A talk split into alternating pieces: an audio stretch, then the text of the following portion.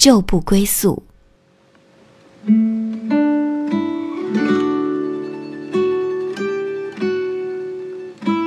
你好，现在可以办理入住吗？可以，什么时间？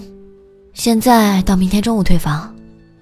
嗯，好的，这是房卡，刷卡上楼就可以。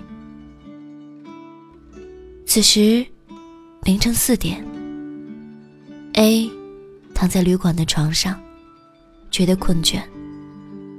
他的家就在离旅馆十五分钟车程的地方，为什么没有在家睡，需要凌晨出门去旅馆？你都多大年纪了，自己的事情还要我操心？又不是什么大病，早点去看不行吗？又不想结婚，又买不起房子，我这是造了什么孽呀？生了你这么个儿子呀！母亲哭着说。A 觉得母亲说的都在理，他不想看他哭下去。答应母亲明早去大城市做下检查。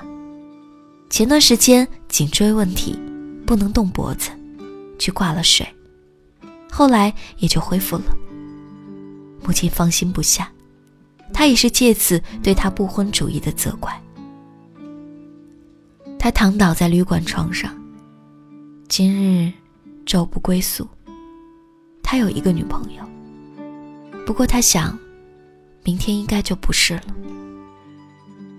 生活没有我们想的那么跌宕起伏，自己也没有曾经以为的那么满怀抱负。但是，他如此热爱活着本身。